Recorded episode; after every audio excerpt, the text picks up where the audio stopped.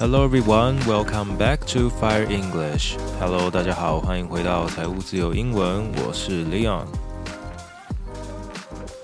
我们一起来看看这个礼拜呢又发生了什么样的事情呢？Before we start, if you haven't followed my Instagram account, you can find the link below. Make sure you check it out. And if you like the program, don't forget to share it with your friends. So, our first piece of news is just about social media. The richest man in the world acquired Twitter in a deal worth $44 billion. That's crazy. 继上次呢，呃，这个全球首富马斯克花了几十亿美金买下了推特百分之九点二的股份之后，他这次觉得不够，干脆全部都把它买下来了。 我觉得很正常。对于我们全球首富来说呢，买公司就像是在买晚餐一样。如果你这个也想吃，那个也想吃了，那不如就一整个套餐把它买起来吧。收购这个动词呢，我们在前几集家乐福收购的那个事件中呢，我们有跟大家讲过，就是 A C Q U I R E acquire 嘛。那么这一次，呃，推特被收购之后呢，可以说是大家都非常的有意见啊，议论纷纷。那不过马斯克他也在自己的个人的推特上面就讲说，Free speech is the bedrock of a functioning democracy。他觉得啊、言论自由是民主运作一个很重要的一个根基哦。The bedrock，B-E-D-R-O-C-K，bedrock。指的就是基础哦 just like foundation。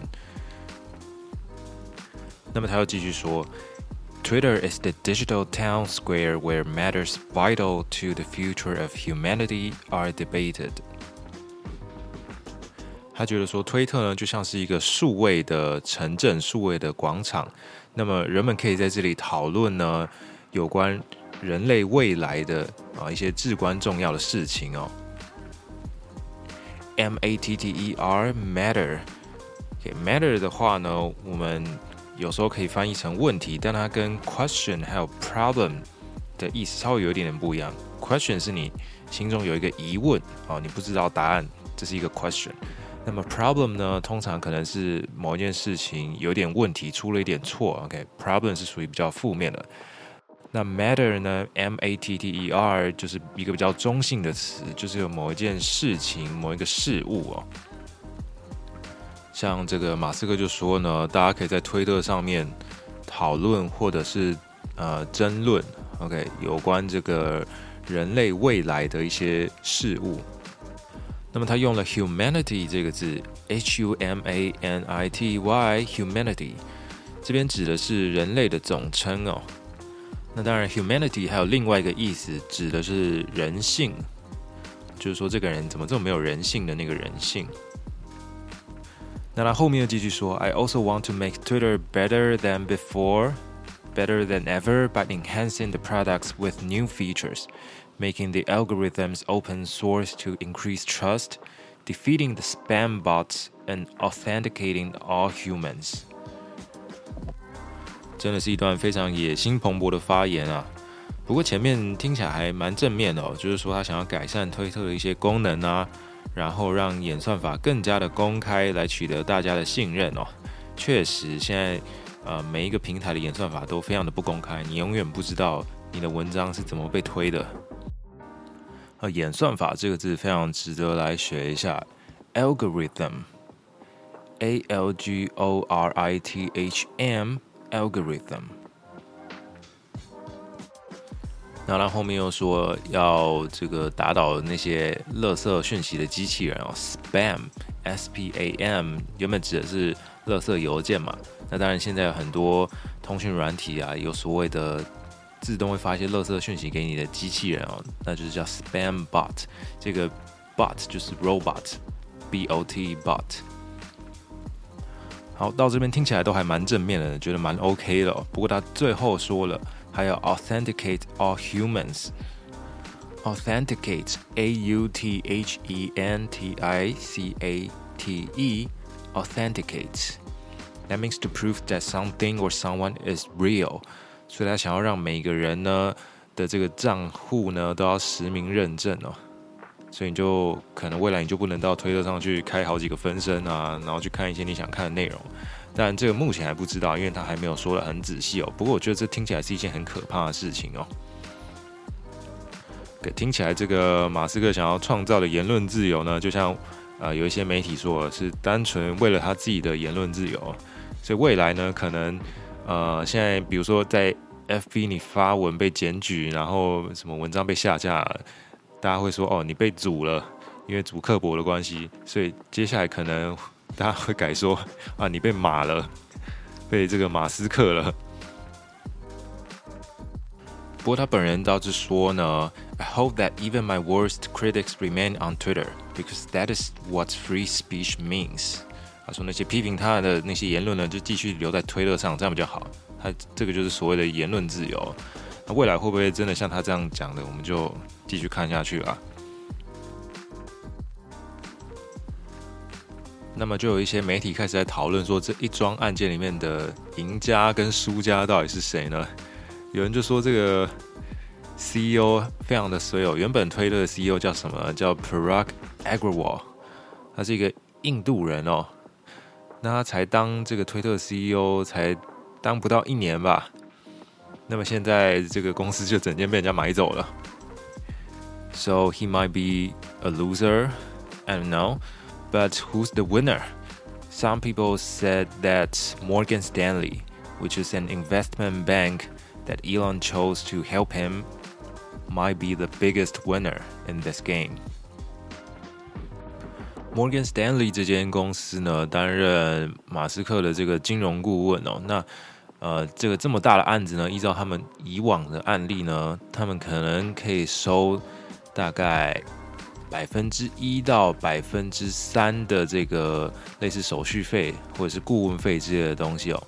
那么这一整桩案子四百四十亿美金的话，那算下来，他们至少也有个十几亿甚至更多美金可以拿吧，对不对？所以有人就说这个 Morgan Stanley 根本就是最大的赢家吧。Alright, let's have a look at the second piece of news, which is about the International Labour's Day. The Taiwan Railway Labor Union is planning to go on strike. On Sunday，大家都知道五月一号的时候台铁要罢工啦。那么罢工的话呢，我们可以说 go on strike，S T R I K E，strike，也就是罢工哦。那么 strike 这个字也可以当做名词哦。For example, you can say the strike is led by the Taiwan Railway Labor Union。Labor Union 呢，就是指的像是劳工联盟啊，或者是工会等等的。L A B O R U N I O N Labor Union。So again, the Labor Union failed to reach an agreement with the Ministry of Transportation and Communications。交通部怎么讲呢 ？The Ministry of Transportation and Communications。M I N I S T R Y，Ministry 就是指的是啊、呃、政府的什么什么部。那么交通我们都知道是 transportation，不过它后面还加了一个 communications。So how are they going to transport people now? Well, the ministry said that they plan to use high-speed rail, of course, and um, tour buses. To transport people，很多人可能会有疑问，这个最近大家吵得沸沸扬扬的这个类火车，到底应该怎么用英文讲呢？大家都知道，其实类火车就是客运或者是接驳车嘛，那所以其实你就可以讲说它就是 tour bus。OK，they plan to use tour buses to transport people。啊，但是可能有些人会觉得说啊，我就是要翻出那个类， 因为这个。政府就是很喜欢创新的名词吧，那我们也可以有一个比较贴切的翻译。那么在这边呢，也可以提供各位一个参考的方法。在英文里面呢，确实有一个字首，它是表达类似的意思。这个字首呢叫做 quasi，或者是有些人念 quasi，也就是 Q U A S I，quasi or quasi。That means something is similar to another thing。But it's not one hundred percent alike. So I suppose that in this case you can say the quasi train。给类火车呢，也许可能可以翻译成 quasi train，但呃，这听起来非常的诡异哦，就跟中文的类火车听起来一样的诡异。So I believe that um, a better way to describe this kind of bus is uh, a tour bus or a shuttle bus。OK，就是接驳车或者就是一般的这个 bus 就可以了。呃，有时候真的觉得我们现在这个政府非常喜欢创造新的名词哦。那每次创造新的名词呢，就来想一下这些新的名词到底怎么样用英文讲呢？有时候真的也是蛮苦恼的，因为有时候你连中文它这个词是怎么创造出来，这个逻辑你都不太了解。那你要怎么翻成英文呢？这这是一个蛮难的问题哦。And we know that the booking system for tickets is now suspended. 那个订票系统啊，目前呢，五月一号已经是关闭、停止的状态。那这个时候，除了 close 之外，我们也可以用 suspend 这个动词，s u s p e n d，suspend。那 suspend 其实它本身就是因为某种原因而暂时停止，或者是突然就暂停了某项活动的意思哦。好像我们 最近啊，这个疫情越来越严重，有些人的这个。呃，学校啊可能会停课，那你也可以说 the class is suspended。那么如果说呃火车没开，你想要退票的话，可以怎么说呢？You can say refund the tickets，R E F U N D，基本上就是退票或者是退款的意思。当然可以也可以当名词，For example，you can say 啊 ，uh，we eventually got the refund from TRA。By the way, TRA stands for Taiwan Railway Administration，就是台铁的英文简称叫 TRA 嘛。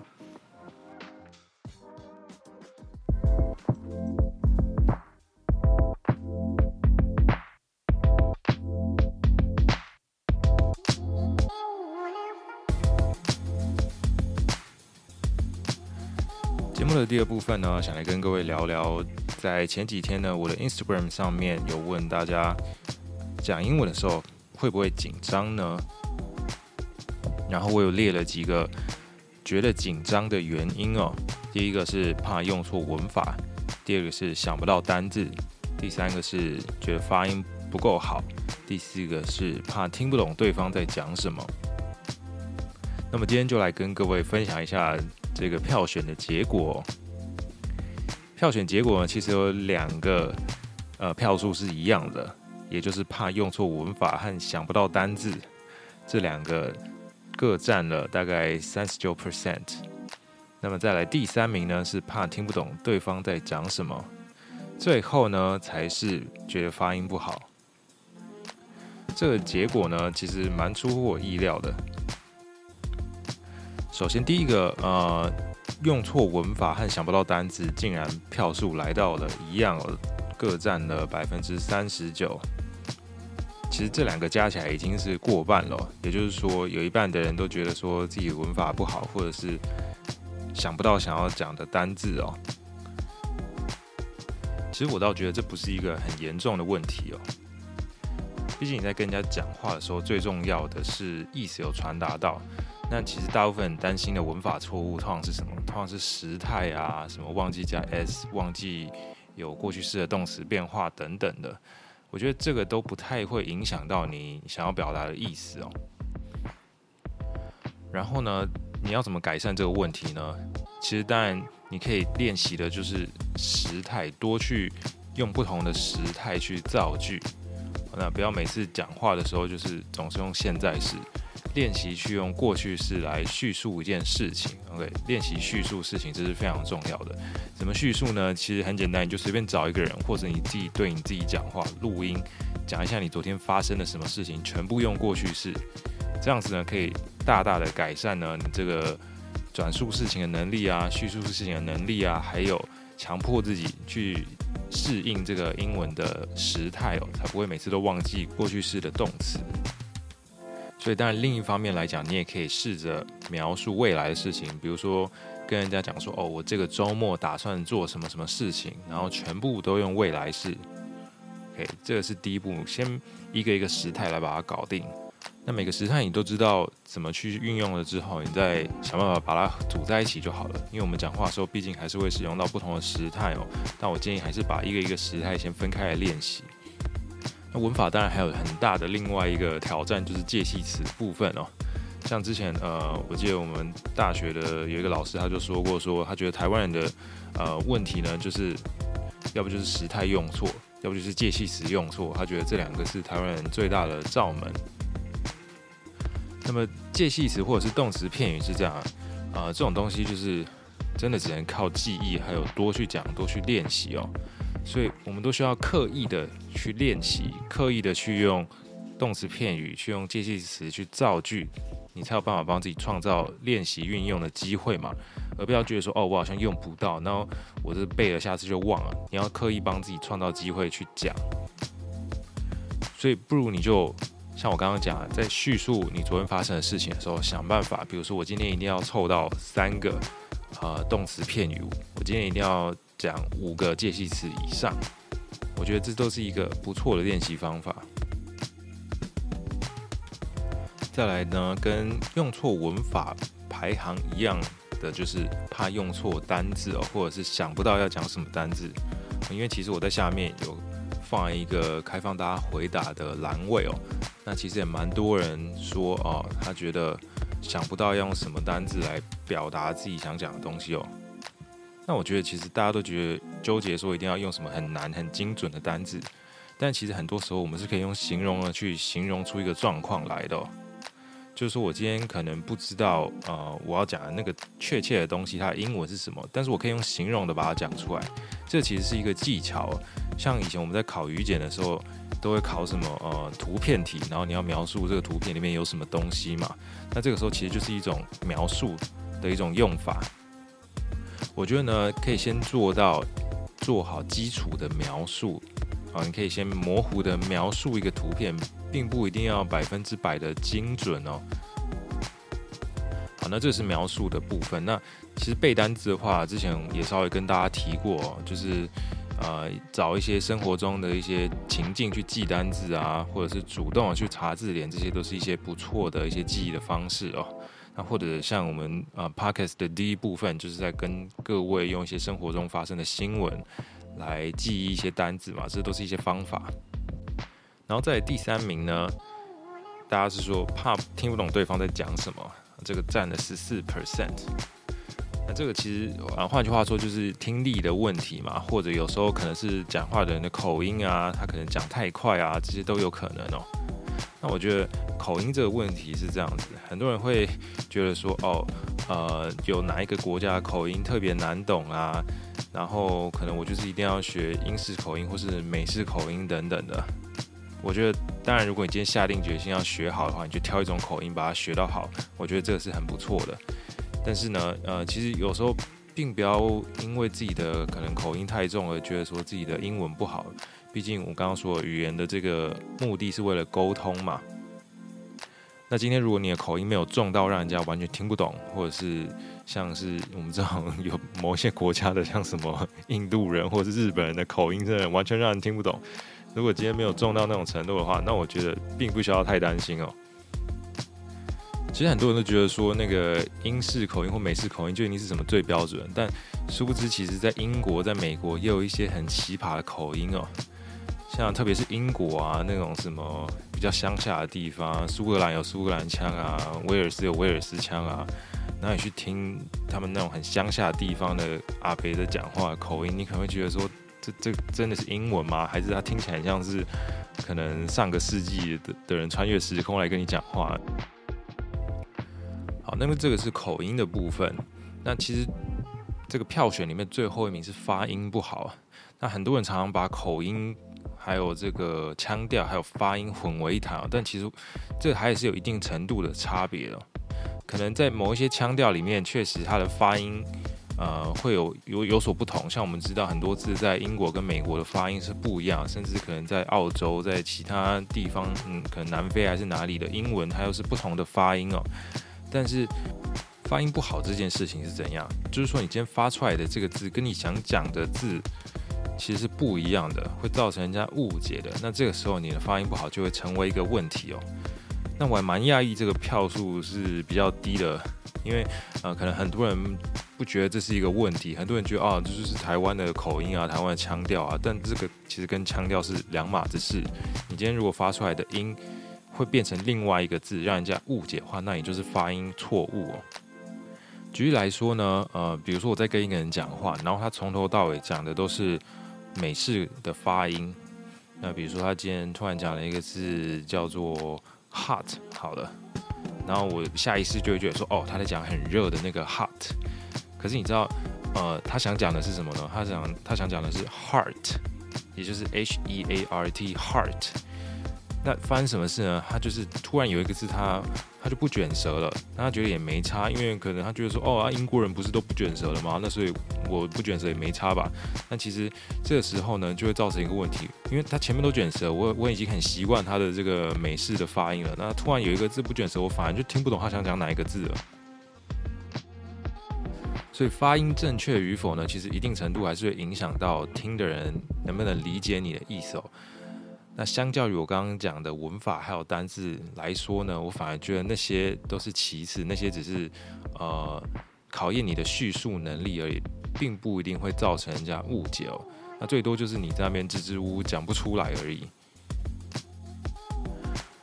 好，那另外来分享一下，还有一些呃网友呢说，他讲英文觉得紧张的原因是因为他怕被误认成为移工。我觉得这个蛮好笑的。移工应该在台湾不会讲英文吧？还是他只是觉得他讲话的口音会很像，就是一些东南亚移工之类的？这个他没有过多的叙述，所以我也不太知道。然后有些人是说他怕冗言赘字太多，比如说用太多的啊，或者是可能语助词太多之类的吧。我觉得这个也倒也还好，是有时候是说话习惯。那讲了这么多，到底为什么？呃，就算是上述这些原因好了，为什么会这些原因让我们紧张呢？我觉得一部分是因为我们从小学英文就把它当成一种学科哦。那既然是学科是这样，就是老师啊、家长就要求我们一定要可能考九十几、一百，不能犯错等等的，所以我们就很害怕犯错嘛。在跟呃外国人讲话的时候，就很怕说哦，我哪里又讲错，然后他可能觉得我英文很烂啊等等，觉得没有自信。那就一方面是因为大家一直觉得英文是一个学科，不是一个语言哦。那其实语言这个东西你是可以犯错的啊。你看这个拜登都可以一天到晚讲错话，对不对？然后你看我们的这个呃某某院长也可以一天到晚讲一些干话，大家都觉得没差嘛。所以其实有时候这个讲语言真的是要脸皮厚一点哦。好了，那跟大家总结一下，基本上我票选的这个四个选项就是文法、单字、发音还有。听力的部分哦，那么文法刚刚有跟各位提供一些练习的呃管道啊，练习的方法等等的。